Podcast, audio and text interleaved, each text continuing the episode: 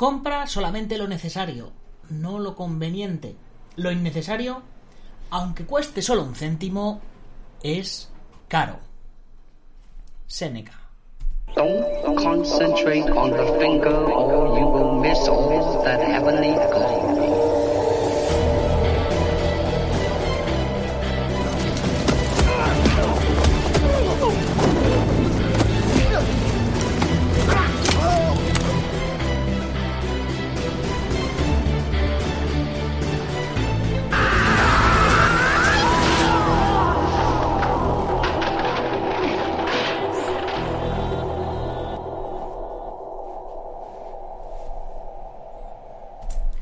Buenos días, buenas tardes o buenas noches, dependiendo de dónde nos estés viendo o oyendo. Soy Nacho Serapio, fundador de Dragon.es y te doy la bienvenida a una nueva edición de Dragon Magazine, tu programa de artes marciales y deportes de contacto. Hoy es día 7 de junio de 2022, son las 20 y 38 y ahora sí puedo decir que ya hemos terminado balas y katanas. Bien, sí señor, por fin, por fin. Qué alegría y qué ilusión. El día 20 de junio vamos a hacer un pase privado, privado para toda la gente del equipo y para todos los miembros de la comunidad Dragon. Lo vamos a hacer en Majadahonda. Así que, si tú eres espectador de- del programa y te apetece venirte, aunque no seas miembro de la comunidad Dragon y, y tal, tú escríbeme, me, me- me mandas un, un mensajito a dragon.es barra contactar y me dices, oye Nacho, que yo te sigo en el programa y que me fliparía mucho ver, ver qué tal os ha quedado la peli. Y si hay, si hay hueco, si nos queda alguna entradita, yo te la, yo te, te invito, te invito, estás invitado. Así que, pues lo dicho. ¿Y eh, ¿de, qué, de qué vamos a hablar hoy? Bueno, pues hoy vamos a hablar de artes marciales, ya sabéis, cosas raras en este programa. Pero antes de ello, eh, hay que hacer la dedicatoria. ¿Y a quién le vamos a dedicar el programa? Pues hoy me lo voy a dedicar a mí mismo, como ya he hecho en otras ocasiones, por, porque sí, porque de vez en cuando pues uno tiene que darse una alegría, ¿no? Porque hemos terminado las y katanas, pero aparte, porque mañana es el sexto o séptimo aniversario, según se mire, del podcast. Sí, señores, seis o siete años aquí al pie de la letra. Si es que y todavía hay alguno, hay algún idiota que todavía me reta a estas alturas. A punto de cumplir 45 años y todavía me están diciendo que si no soy buen luchador, señores, que ya no soy luchador, que estoy retirado, ¿vale? A ver si, aunque tenga esta carita de niño, pues ya soy un señor mayor. En fin, eh, lo que os decía, mañana aniversario del podcast. Como no va a haber mañana, pues lo celebramos hoy. Y es que eh, el podcast realmente, realmente, el podcast comenzó el 10 de noviembre de 2015, señores. ¿Qué estabais haciendo en noviembre de 2015? Pues yo grabando un podcast. Lo empecé de una manera muy, muy, muy experimental. Tan experimental que ese mes saqué tres podcasts eh, eh, lo que es no llegaba ni a uno por semana. En febrero, marzo y abril saqué un podcast al mes y ya no volví a sacar podcast hasta octubre. Es decir, que un año después solo había sacado 11 podcasts. Así que eh, apreté y saqué uno más para hacer 12 podcasts, 12 meses, ¿no? En, el, en el que sería el primer aniversario. La verdad es que el número de oyentes eh, o de descargas era bastante ridículo, porque todavía en aquella época la gente no sabía lo que era un podcast. Estaba, estaba, ahora ya todo el mundo lo sabe, todo el mundo lo conoce. Todas las radios se han subido, las radios convencionales se han subido al tren del, del podcast. Y, y, los que hacíamos podcast nos hemos pasado al vídeo también. En fin, que el siguiente año eh, eh, empecé en una aceleradora de empresas de la Comunidad de Madrid y con la, con la idea de, potenciar Dragon. Ya sabéis que con Dragon empecé en 2013. Eh, sí, empecé en, en 2013, eh, en octubre o noviembre igual de 2013. En 2014 saqué la revista eh, para, para 2015 y enseguida empezamos empezamos ya con los podcasts y tal. Pues eh, ese, ese 2016, que ya era 2016, en una aceleradora de empresas de la Comunidad de Madrid, les planteé la idea de hacer eh, lo que se llama un mem membership site ¿no? en, en, el, en, el, mundo del marketing, que es un sitio de membresía, una especie de Netflix, ¿no? Y además les comenté la idea de hacer el podcast diario, tal como yo veía con Joan Boluda, que si no conocéis a Joan Boluda, buscar boluda.com y vais a flipar. Y, bueno, pues yo les comenté que mi intención era empezar en septiembre y, con el podcast, con la página web, con los cursos y, y todo esto. Y entonces, pues desde la aceleradora de empresas me dijeron, vamos a ver, tú el podcast podrías empezarlo ya. Y yo dije, pues hombre, sí, pero mi idea era ir preparándolo todo para septiembre, pum. Y me dijeron, ¿y si puedes empezar ya, por qué no empiezas ya? Y hasta hoy, claro, em, em, me decían, empieza ya y empiezas a generar hype, a, crear expectación acerca de, de, la nueva página web, del sitio de membresía y tal, durante estos meses, que eran, eran pues eso, como os decía, junio, julio, agosto y septiembre, cuatro meses, pues cuatro meses empezando ahí a hacer ruido y y luego, pues eso, cuando salió en septiembre, pues fue maravilloso y fantástico y, y un... pues fue memorable. En fin, ya hemos hecho la, presentación. Bueno, vamos a ver que por aquí tenemos gente que ya está saludando. Maestro Tavares desde Colombia, Edgar Campo por YouTube nos saluda también. Buenas noches, guerreros. Feliz aniversario del podcast. Alberto Hidalgo, eres el mejor. No, tú eres el mejor. Esteban Zapata dice, te desafío. Es broma, mejor nos vamos a comer. Si nos desafiamos a comernos un, ¿Cómo se llama? Un, cachopo, ¿no? y Gastón y Orlando, ¿cómo estás? Felicidades por Balas y Katana, Nachete. Tu disciplina con los podcasts y lo bien que lo haces es admirable. Pues cuando veas la peli vas a flipar, ya lo verás. Vas a decir, este Nacho, qué cabrón. Me ha costado mucho, pero está muy bien y muy divertida.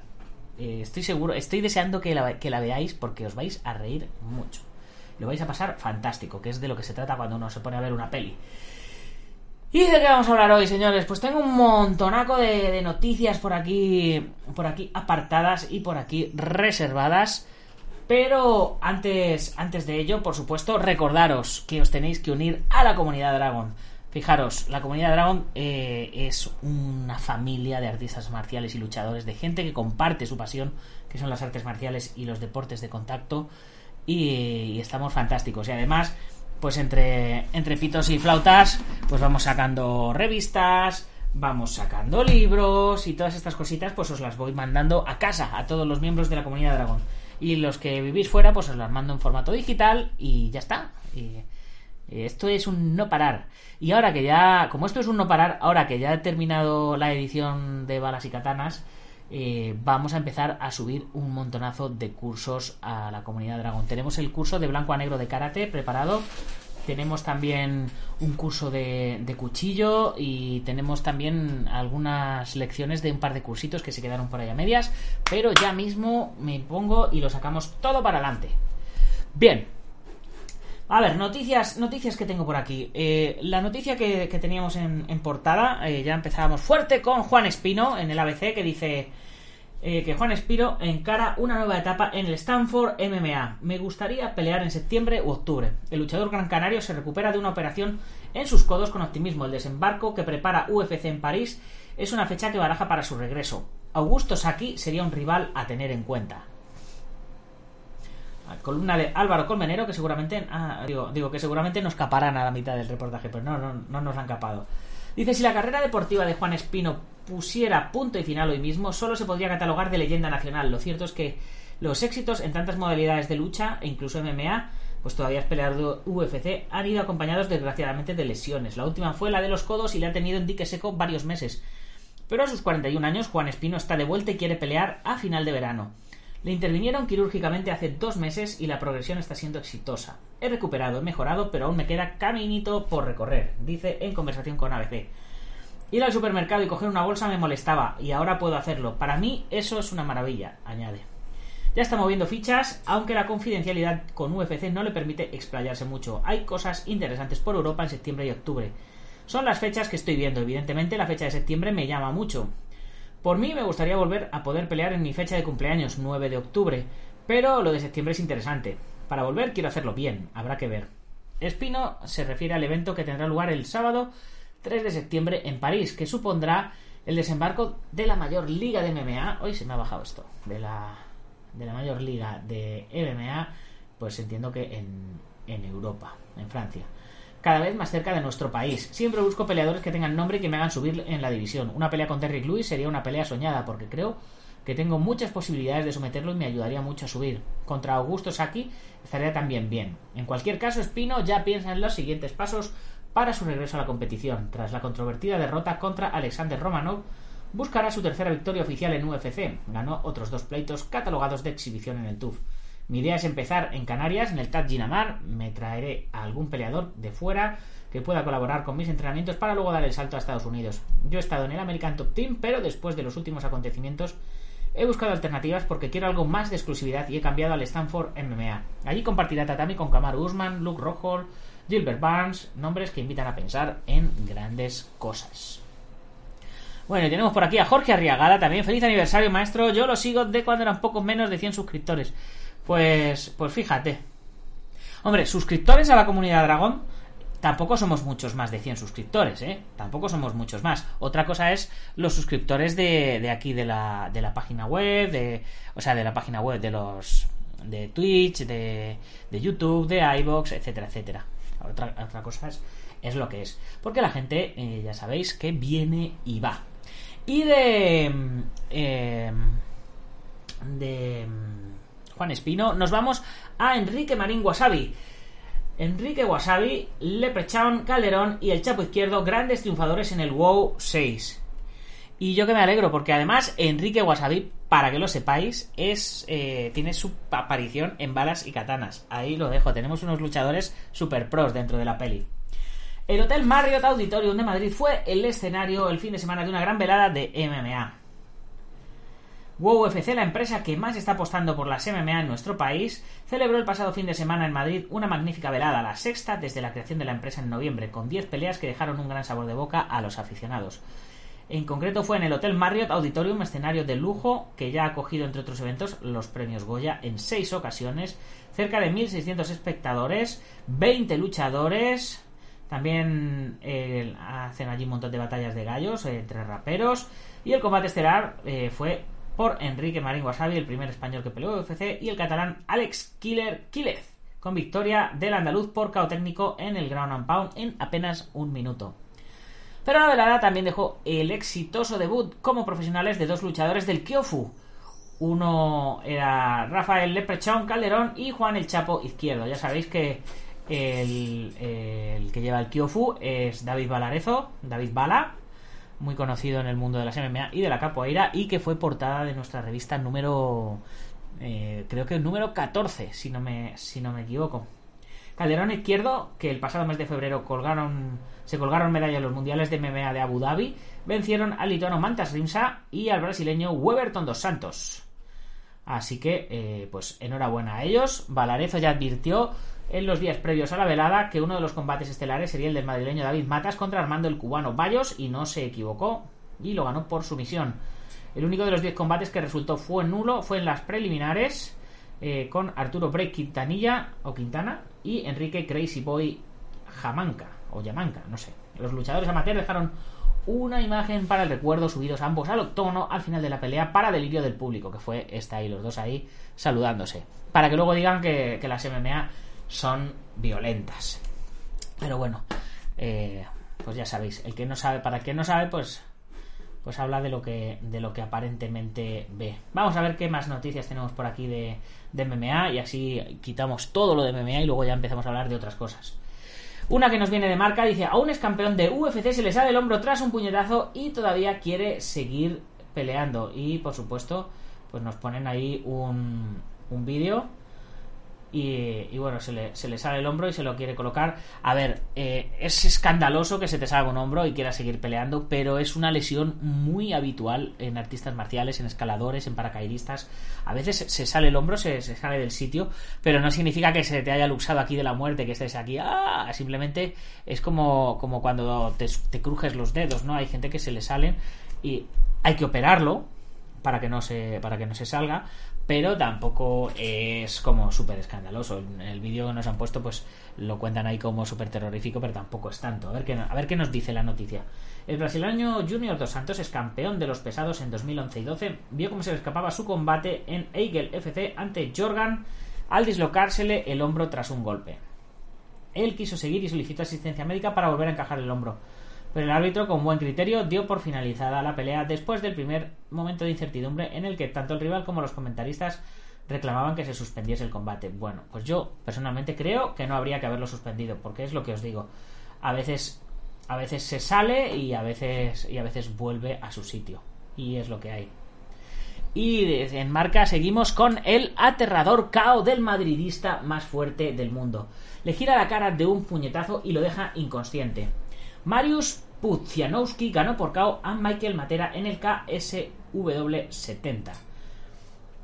Marius Dominator Pudzianowski, de 1,85 y 120 kilos, eh, vencedor del hombre más fuerte del mundo en cinco ocasiones, ganó por KO a Michal Materla, es campeón del peso medio de la KSW en un combate de MMA que se disputó en Atlas Arena de Lot, en Polonia. El KO fue tan demoledor, contundente y aterrador que dejó completamente inconsciente a Michael Materla, que se quedó varios minutos tendido sobre la lona hasta que empezó a mostrar signos de recuperación. Pusianowski, que tiene 45 años y no pierde un combate de MMA desde 2019, tiene un récord de 17 a 7 en MMA. El día que Marius fichó por el Real Madrid. A ver. Ah, sí, claro, que se hizo su, su fotito por aquí con, con la gente del Real Madrid. Pero eso, eso es porque. y ya por eso es madridista. En fin, bueno. Pues sí, tiene, tiene un poquito más de edad que yo y, y está peleando en activo. Pero claro, es que son luchadores profesionales. Yo no lo soy. Bien, de las MMA vamos a pegar un pequeño saltito al boxeo, pero no cambiamos de periódico, seguimos con el marca y me ha llegado este, esta noticia que es súper interesante. La saga continúa. Biagio, nieto de Mohamed Ali, debuta en MMA. Biagio Ali Walsh comenzó a prepararse hace dos años y medio y hoy se pone a prueba por primera vez. Hoy, hoy que no es hoy, que será hace ya unos días, el día 3 tras ser testigo del éxito de su hermano Nico Ali Walsh en el boxeo, que acumula 5 triunfos profesionales y a sus 21 años se ha convertido en un gran reclamo para la promotora Top Rank. Y llega el turno a Biagio, quien debuta esta noche en un combate de MMA. No sé cómo lo quedó. ¿Alguien me puede decir cómo quedó mientras, mientras sigo leyendo un poquito la trayectoria del chaval? El joven de 23 años decidió abandonar su carrera en el fútbol americano universitario y por el momento también la de modelo ocasional para adentrarse en el mundo de la lucha. ¿A qué se referirá con modelo ocasional? ¿Se referirá a que viste casual? Igual que viste casual, viste ocasional? ¿O, que hace modelo de, de, vez en cuando? Si hace de modelo de vez en cuando, no es una carrera, es un hobby. Pero bueno, para adentrarse en el mundo de la lucha. Debutará en la jaula en la cartelera de Rumble Under the Dreams de Fusion Fight League, evento que tiene lugar en Montana. Llevo entrenando MMA desde hace dos años y medio. Todo se retrasó por el COVID, pero nunca dejé de preparar, contó a FITTV. El debutante, quien se mide a otro luchador que se estrena, Biakio Ali Walsh, destacó que al final ha encontrado su camino muy a la liga de la saga a la que representa. Quiero convertirme en campeón, no importa la organización ni la promoción en la que suceda. Solo quiero hacerme un nombre y continuar la tradición de deportes de lucha en mi familia. El prospecto estadounidense no solo está muy enfocado en triunfar, sino que está tratando de dar los pasos adecuados para ello. Viaggio entrena en el prestigioso gimnasio Extreme Couture de Las Vegas, la casa de grandes campeones como Vitor Belfort o Francis Ngannou o Miesa Tate. Ali Walsh contó también que hasta hace dos años y medio no había dedicado tiempo a los deportes de combate. Empecé a entrenar sin una base específica y aprender todas las disciplinas a la vez. No lo tendrá fácil, según afirma, entre dos y tres veces al día, entrena entre dos y tres veces al día para evolucionar rápido. Pues si entrenas dos o tres veces al día y no te lesionas, evolucionarás rápido, efectivamente. Porque al final no se trata de cuántos eh, años llevas entrenando, sino cuántas horas de entrenamiento llevas encima. Y ahora vamos a pasar a un tío que está más fuerte que el vinagre. Eh, no sé si le conocéis o no. Lo iba a haber puesto de miniatura del programa, pero luego al final no me acuerdo qué miniatura del programa he puesto. Pero aquí tenemos a este tío que está más fuerte que el vinagre. Cosbut. Y es Marius Puchanowski, eh, que acabamos de, acabamos de hablar de, él. Esto, esto nos viene de Men's Hill. Dice, la dieta del todo vale de un luchador de MMA. Me como medio litro de helado en la cama. Puedo comer lo que quiera, cuando quiera y siempre tengo estos preciosos músculos, presume Marius Puchanowski.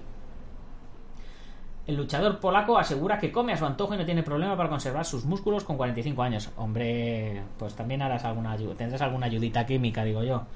Entrené duro 8 años para un cambio drástico de mi cuerpo porque no podía estar en pie más de 5 o 10 minutos. Recuerda sobre su traslado de los Strongman a las MMA. Dice, Mario Pusanowski es todo un prodigio de la naturaleza. En su pasado está una carrera exitosa como campeón de los Strongman y su presente 13 años en las MMA. Pero lo más sorprendente es que 45 años tiene el tío y está así. Estábamos hablando hace un momento de él que decía que, eh, que, yo que tiene casi mi misma edad. Mira, estamos igualitos, ¿verdad? Casi, casi, igualitos. Bueno, yo estoy más joven, él está más fuerte, pero yo estoy más guapo. Hay que reconocerlo. se nota que no tengo abuela, ¿no? En fin, ¿cuál es el secreto? Pues el polaco ha sorprendido a todos al revelar que no sigue una dieta particular, sino que más bien es un todo vale como de todo. Me puedo comer 30 barritas de chocolate, beberme dos cartones de leche y luego comer medio litro de helado en la cama, aseguró. A juzgar por las fotografías y por su estado de forma, ha vuelto a ganar en su último combate. Parece que la fórmula le funciona, como lo que quiero, cuando quiero y siempre tengo estos preciosos músculos. No obstante, el ex competidor de los Strongman asegura que puede mantener este sistema de comidas gracias a su régimen de, entrenamientos, que no ha cambiado para mantenerse en forma desde que se pasó de las Strongman a las MMA. Las MMA son un deporte diferente, debes cambiarlo todo. Entrené durante 8 años para un cambio drástico de mi cuerpo y porque no podía estar en pie más de 5 o 10 minutos. Explicó sobre la transición. De hecho, reconoce que durante ese tiempo no era capaz de aguantar en pie dos asaltos. Obviamente, ha tenido que cambiar. Después de tantos años de entrenamiento, el polaco ha empezado a pelear al alto nivel y ya suma tres combates ganados. Por ello, se ha preparado durante todos estos años y con todo su coño, con todos sus cojones, dice que puede comer todo lo que le dé la gana. Yo también puedo comer todo lo que me dé la gana. Lo que pasa es que a mí me engorda. ¿Por qué? Pues porque no entreno tanto como él. Fijaros qué bracitos tengo, qué bracitos se me han quedado hay que ponerse a entrenar. Ya he terminado la edición de la peli, así que desde mañana me pongo a entrenar. Estar atentos a mi canal del Guerrero Interior y estar atentos al Twitch, a todas estas cosas, porque seguramente voy a, voy a ponerme a entrenar y muchos de los vídeos de los entrenamientos pues los iré colgando. Ya me conocéis que soy muy friki de esas cosas. En fin, vamos a ver qué más noticias tenemos por aquí. Biochile. Combate duró segundos. Luchador de MMA enfrentó a influencers que lo superaban por 226 kilos. Qué auténtica burrada. Estos son los típicos combates, estos, estos freaks. Eh, bueno, que, también el luchador también está pasadito. O sea, son dos luchadores pasados. Le va a pegar una hostia en la cara a cada uno. Ya os lo digo, no lo he visto, pero le va a pegar. Mira, ya está pegándole la primera hostia en la cara. Y obviamente, hostia en la cara y caen. Porque esta gente, por muy grandes que sean, no están acostumbrados a llevarse hostias. Puñetazos en la cara y ahora al otro, otra serie de puñetazos en la cara y, va a caer. Claro, porque como son tan grandes, nadie nunca no acostumbran a que les a que les peguen. Pues eh, claro, la cabeza da igual los kilos que tengas, pero la cabeza es una zona sensible. Es que estaba claro, estaba claro y era evidente que era que era eso lo que iba a pasar. Dos influencers desafiaron en un 2 contra 1 al luchador profesional Danilla Elbaev, quien los derrotó en segundos pese a la gigante diferencia de peso. Daniyal, reconocido peleador ruso de MMA, protagonizó una de las últimas luchas más extrañas y polémicas del último tiempo. De acuerdo a Infobae, la marca Epic Fighting Championships decidió subir al octógono al atleta con experiencia profesional para que se enfrentase en un 2 contra 1 contra los influencers Paul Noetv y Alexei Beljaev. El Baeb, también conocido como T-34, no solo debió lidiar con la desventaja numérica, sino que también con los 226 kilos de diferencia que sumaban sus contrincantes. El luchador compitió hasta hace poco en la categoría de peso pesado, 147 kilos, mientras que Paul Noetv y Alexei arrojaron 200 y 174 kilos en la balanza respectivamente. Pese a la expectación por el combate, el evento apenas duró 22 segundos. Fue pan comido para T-34. El peleador profesional tumbó al primero a punta de golpes para luego apretar contra las rejas a Beljaev. El árbitro decidió poner fin al combate al ver que los influencers fueron incapaces de volver a ponerse en pie. Vale mencionar que Paul Noetv se atrevió a continuar la lucha en solitario segundos después, pero bastó un golpe más para que T-34 le hiciera caer al suelo. Obviamente, es que era, era evidente. O sea, yo es que no había visto la pelea y ya sabía el, el resultado. Digo, Digo, le, les, va, les va a dar dos hostias en la cabeza que van a ver que van a ver las estrellas. Obvio, obvio que sí. Vamos a ver qué más, qué más cositas tengo por aquí. Eh, mira, em, esta peli, todo en todas partes a la vez, bate récord de taquilla eh, de A24. No sé qué es lo de A24, pero yo os puedo decir que antes de hacer el podcast me he ido al cine a verla, porque estos son este tipo de películas que a lo mejor eh, surgen eh, como como un unicornio en el, en el cielo y como no, como no aproveches y cojas la oportunidad, te lo pierdes y cuando quieras ir a verlo ya lo han quitado de los cines. Así que he cogido y me he ido a la sesión de las tres y pico de la tarde, me he visto la peli y me la he disfrutado muchísimo. Está muy, muy bien. Va de temática multiverso, va de, temática de kung fu, de, hay peleas, está muy divertida, está hecha en clave de comedia está muy bien filmada. No sé, qué, no sé qué le habrá puesto la crítica, pero el guion es muy bueno, la foto es muy buena. Michelle Yeoh está que se sale. Y vamos a ver qué, nos cuentan aquí. Everything, Everywhere, All at Once ha batido un récord de taquilla en Estados Unidos para el estudio indie A24.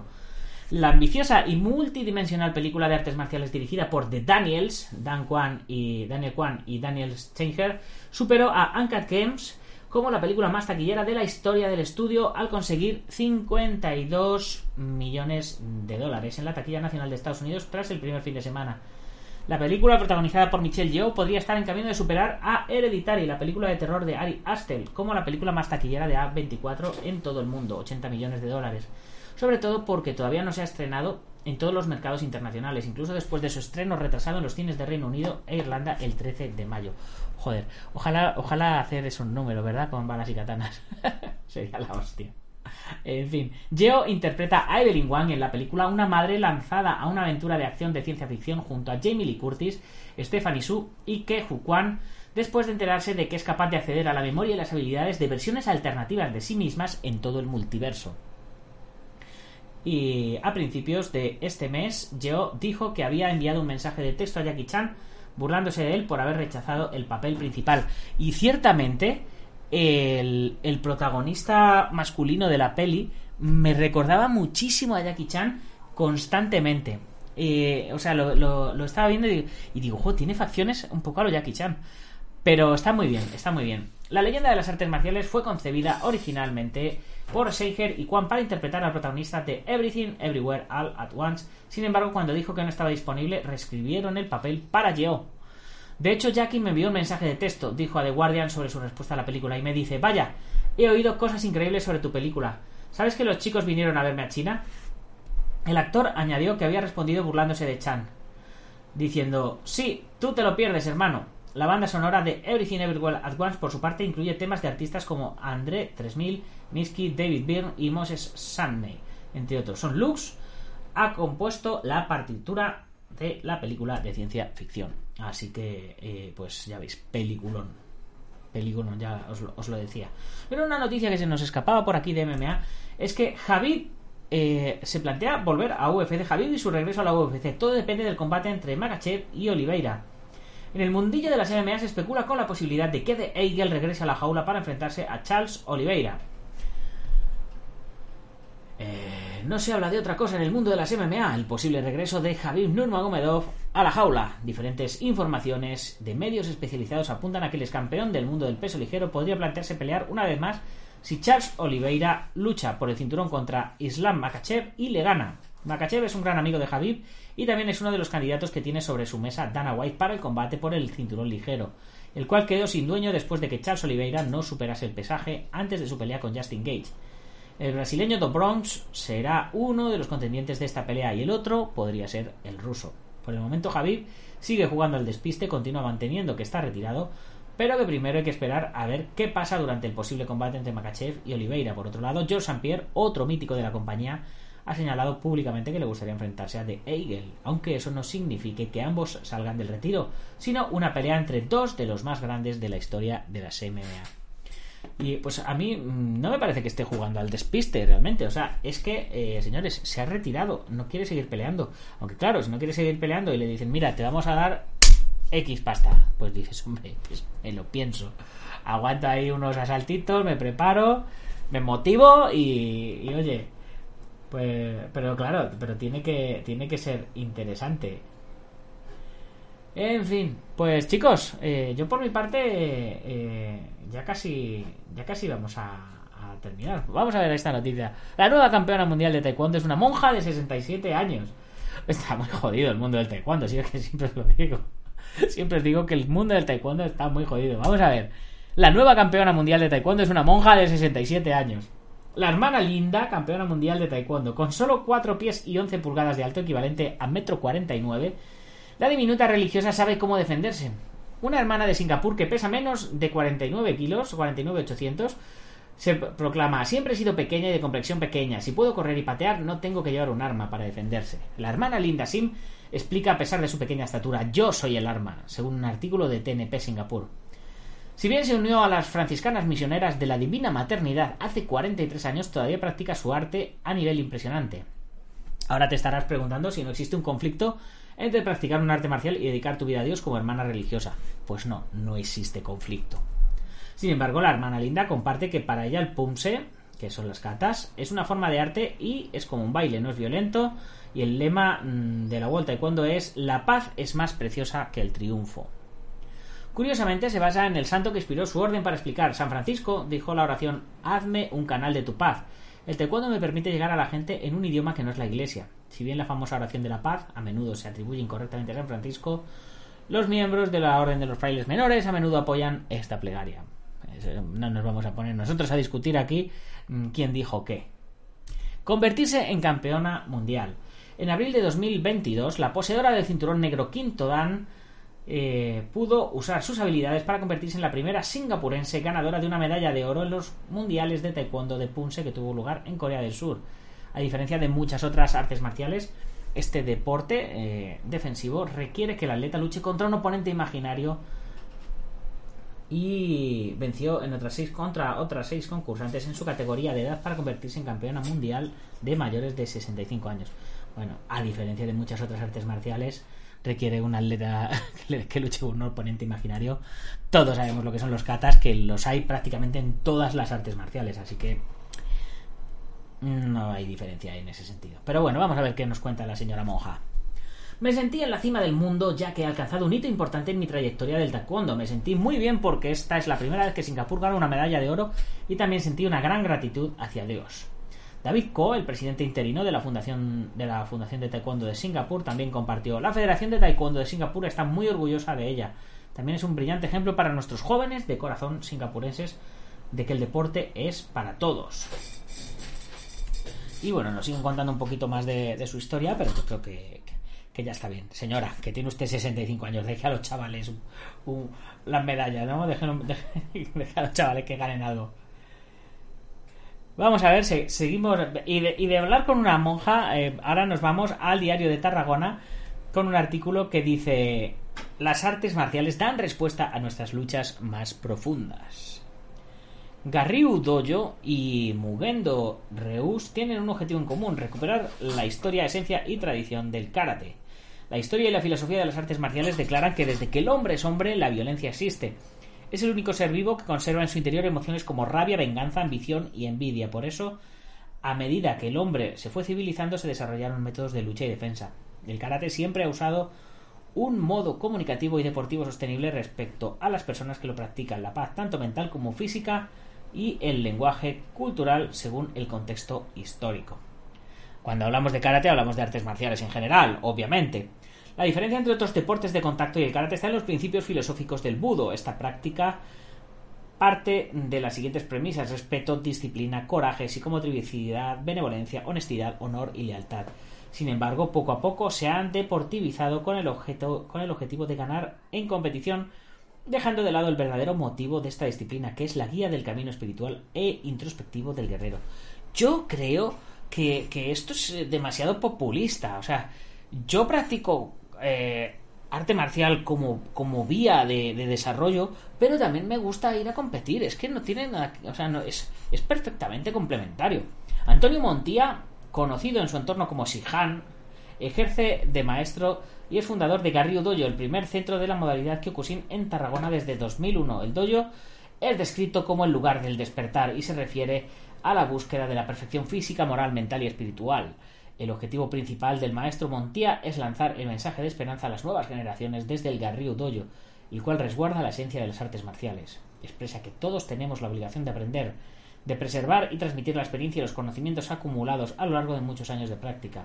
Las artes marciales ofrecen respuesta a nuestras luchas más profundas. Pues sí.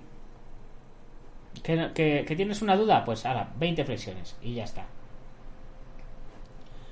Vamos a ver qué más, qué más noticias tenemos, tenemos por aquí antes de, irnos. Eh, ya nos ya lo que nos, nos viene eh, es ya cine. Tenía dos o tres críticas diferentes de todo a la vez, pero mm, como ya os he hablado yo de mi experiencia personal, vamos a vamos a ver qué tenemos por aquí. A ver. Los valores del judo, útiles en momentos de incertidumbre y nuevos planteamientos. Un agradecimiento y una reflexión sobre lo positivos que son los valores del judo por Mónica Martínez. Reconforta encontrarse con gente apasionada que trabaja para dejar una sociedad mejor en el momento actual en la que tanta crisis nos golpea. Gente, por ejemplo, como la que conforma la Federación Gallega de Judo y con la que han compartido aquí esta gente una velada. Llevaban dos años sin hacerlo por culpa de la pandemia y por fin en 2022 los maestros de judo han podido volver a juntarse para entregarse los cinturones de oro. En representación del Concello de A Coruña recogimos el premio otorgado como mejor ayuntamiento de Concejalía de Deportes, bla bla bla bla bla bla. Y que nos reconozca el deporte del judo nos hace especial ilusión porque desde la Concejalía de Deportes nos sentimos muy identificados con los valores que transmite esta disciplina. Los ocho valores que conforman el código moral del judo. Amistad, autocontrol, cortesía, coraje, honor, modestia, respeto y sinceridad. Pues eh, básicamente son los mismos que en todas las artes marciales, pero bien, me parece bien. Valores que van conformando una, unas actitudes y acompañan a la práctica de un deporte que es además una filosofía de vida que orienta a usar nuestra energía de la mejor forma posible, no solo en beneficio del deportista, sino también en provecho de la sociedad. Hay dos tipos de valores, los valores instrumentales que nos ayudan para conseguir nuestros objetivos, el coraje, la fuerza de voluntad, perseverancia, compromiso, disciplina, y también los valores sociales, que nos orientan a lo que queremos ser en la vida, respetuosos, honestos, honorables. Si analizamos los valores del judo, son dos instrumentales orientados a hacer un mejor judo para vencer al adversario. Los otros seis están relacionados con nuestra actitud. Respeto al adversario, al que te quiere tirar, que te quiere vencer, el objetivo es el mismo. Yo seré respetuoso intentando vencerte, o bien ser, seré modesto aceptando el resultado que produzca. ¿Podemos imaginar cómo serían las organizaciones, empresas, grupos o gobiernos si nos guiamos a partir de estas actitudes y nos comportamos siguiendo estos valores? Yo sí me lo puedo imaginar, porque yo trabajo así. Así que, eh, fantástico. Fijaros que siempre sonrío y siempre estoy feliz. Cuando la gente me dice, ¿cómo estás? Yo digo siempre, fantástico. Y digo, joder, tío, qué gusto de hablar contigo. Siempre estás fantástico. Digo, claro que sí. Trabajo en lo que me gusta, tengo salud, no mm, tengo techo, no me falta comida, de hecho me sobra comida, en fin, ¿qué, qué, qué se puede decir? Eh, No hay que estar quejándose, que, que, que todo, si nos ponemos a mirar el lado malo de las cosas, todos nos podemos quejar, pero ¿qué demonios? Si solo se vive una vez, disfrutemos. En fin, chicos, vamos a ver qué más, qué más noticias tenemos por aquí. A ver, mm, beneficios psicológicos, otro artículo que va un poquito más de lo mismo, ¿no? Beneficios psicológicos, cognitivos y sociales de las artes marciales. Por Empower. Como disciplina deportiva, la práctica de artes marciales tiene muchos beneficios para el organismo. Los especialistas en este tipo de entrenamiento aseguran que los más notorios son el control de peso, tonificación muscular y una mayor resistencia cardiovascular, lo cual ha hecho que sus seguidores se multipliquen por todo el mundo. Aunando a los físicos, están también los beneficios psicológicos, cognitivos y sociales de las artes marciales, cruciales en un mundo de bullying en plataformas digitales. El equipo de Empower Up, una iniciativa española de servicios de atención social y autodefensa para personas que sufren acoso, lo destaca como su mayor ventaja. Beneficios de las artes marciales. Por si no nos han quedado claros hoy, eh, esta ha sido la semana de los beneficios en las artes marciales. Enrique Clary y José Antonio Moreno, entiendo que será Antonio, son los impulsores de este proyecto que se trata de un equipo multidisciplinar que centra sus servicios en la superación, el empoderamiento y el crecimiento personal. Empoderamiento, qué palabra, ¿eh? Eh, se ha puesto de moda y ahora eh, todos tenemos que empoderarnos. Entre otros servicios, brinda asistencia a personas que sufren acoso o que desean prevenirlo a través de una mejora en la autoestima, habilidades sociales y técnicas de autodefensa. Aunque sus programas de orientación y ayuda están diseñados para personas de cualquier edad, su mayor énfasis lo ponen en niños, niñas y adolescentes. Constantemente están buscando y aplicando nuevas herramientas que permitan a los individuos enfrentar situaciones nocivas que afecten a su autoestima. Vamos a ver. Eh, a ver. Estoy tratando de quitar un poquito de paja. Ya hemos hecho mucha publicidad. Eh, pero quiero ver esos efectos que, y no nos los terminan de explicar. José Antonio Moreno es un entrenador deportivo con titulación oficial, segundo dan, federación, tercer dan, organización, defensor de los derechos humanos. Moreno considera que como disciplina su práctica implica conocer mejor la naturaleza humana. Esto permite a las personas desarrollar valores como integración, solidaridad, tolerancia, cooperación y participación. Con estos valores y un mayor conocimiento de las capacidades propias, la persona se hace más autónoma, lo cual, en una palabra, significa empoderamiento. Todo este conjunto de valores y enriquecimiento espiritual ayudan a un individuo, sobre todo cuando está en etapa de formación, a interrelacionarse mejor con el entorno y asumir la dinámica social con mayor autoestima y seguridad, lo cual evitará colocarse en situaciones vulnerables para el acoso. Ese empoderamiento proyecta a las personas como seres capaces de controlar lo que ocurre a su alrededor, porque están empoderados, señores, porque están empoderados. Ay, señor, cuánto cuánto daño ha hecho el Internet a estas cosas. Antes nos empoderaban a base de hostias. Nos daban dos hostias y dicen, no, ¿te empoderas o te llevas tres? Y dice, vale, vale, me empodero, me empodero. En fin. Un último artículo que tenía por aquí era El camino del guerrero y la guerrera. Vivir según las artes marciales. Del guerrero a la guerrera. Eh, este artículo me parece que está mal, porque si nombran al guerrero o la guerrera, también tendrían que nombrar al guerrere. ¿No? El guerrero, la guerrera y el guerrere. O lo guerrere. Porque ahora hay guerreros masculinos, guerreros femeninos y guerreros eh, sin elección de género, ¿no? Pero bueno, sigamos, a ver qué nos cuentan. Para muchas personas esta disciplina va más allá del hobby y son un estilo de vida. ¿Sois karateca? ¿Rompes tablas de madera con las manos? Jorge Pezaroglo, karateca desde hace décadas, dice que esa es una de las preguntas más frecuentes que recibe de aquellos que no conocen demasiado sobre el arte marcial que él practica y enseña. Pero para él y otros consultados en esta nota, las artes marciales son mucho más que aprender a atacar o defenderse, partir una tabla o hacer ejercicios. Todo esto puede formar parte del combo, pero para algunas personas esas disciplinas se convierten en un estilo de vida, una manera de pararse ante el mundo y sus desafíos, una fuente de inspiración y sentido de pertenencia. Además, claro, de que hasta pueden ser una manera de sustentarse profesionalmente y económicamente y empoderarse. Y empoderarse. El karate llegó a la vida de Germán Carballo cuando él arrancaba la adolescencia. La razón fue que empezó a entrenar, eh, eh, fue que vio Karate Kid en el 84, uno de los mayores éxitos cinematográficos de la década.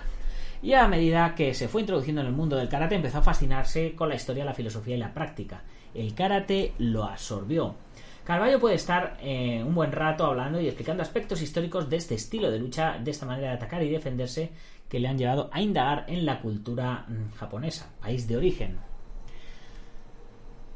Cuando charla con Revista Domingo, referencia a la serie La Era del Samurai disponible en Netflix para hablar un poco sobre cómo el karate pasó de ser algo estrictamente militar a un fenómeno que fue paulatinamente haciéndose un hueco en la sociedad civil. Al principio cuenta que era algo que se vinculaba sobre todo a la defensa personal, es lo más crudo de la defensa personal, lo que entrenaban los soldados para la guerra, lo que aprendían los samuráis, y se fueron extrayendo muchas técnicas de otras disciplinas para que los soldados pudieran eh, defenderse en una batalla. Me salvó la vida hacer este bloqueo, o me salvó la vida conectar este golpe, por ejemplo, ¿no? Entonces, pues se lo iban contando y se iba mm, desarrollando. Venía antiguamente de una tradición de padres a hijos, eh, pero cuando terminan las guerras, quienes habían luchado, pues tuvieron que transformarse, generaciones enteras nacieron y vivieron en épocas de guerra que debieron aprender a vivir en épocas de paz. En fin, nos va contando aquí toda la historia. Y, bueno, pues tenemos aquí una entrevista súper larga. primero, primero nos hablan de Carballo y luego nos hablan de esta señorita que es Mercedes. Mercedes eh, llegó al Muay Thai porque estaba buscando algo que sustituyera lo que hacía antes, que era body surfing. También hacía karate y jiu-jitsu.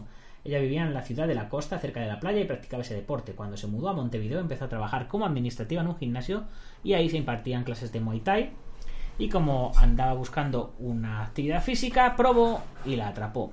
Y bueno, luego nos cuentan su entrevista y ya sabéis, si queréis verla, pues ponéis en Google el camino del guerrero y la guerrera, vivir según las artes marciales. Voy a copiaros el enlace y os lo pego en el chat por si alguno quiere echarle un vistacito. Y yo por mi parte, señores, me voy despidiendo. Espero que os lo hayáis pasado bien, que os haya gustado el programa, que os hayáis entretenido, divertido e informado. Y yo, como siempre, antes de irme, menciono a los patrocinadores. El primero, Ayama, Asociación Internacional de Artistas Marciales, fundada por el maestro Marín y yo mismo Segundo, Ubentex, plataforma número uno de gestión integral de torneos y de gimnasios que usamos dentro de, nuestros torneos de Ayama. Luego, por supuesto, Qualis Training Lab de mi amigo y hermano, eh, mm, pues David Martínez Pozo, IPM, por supuesto, International Martial Unión, del maestro Martín García, Edca.eu, de Mario Morencia, Gimnasio Buguen Quidoyo, de Sijan Marín, en Juncos, Toledo, Antonio Delicado, de la Mitosa Internacional Coso Río Kempo Asociación, Joaquín Valera, de Jamín Yohavquido y David Armendariz, de Taz Academy. Y por supuesto, el señor Alberto Hidalgo, al cual pronto, pronto, pronto vamos a traer al programa para que nos hable de su nuevo proyecto cinematográfico. Un proyecto que va a ser muy duro. En fin, espero que lo hayáis pasado bien, si os ha gustado el programa, compartirlo con vuestros amigos, si no, compartirlo con vuestros enemigos, pero compartirlo porque compartir es vivir. Nos vemos, nos escuchamos el próximo jueves, mismo sitio y más o menos misma hora. ¡Gámbaro!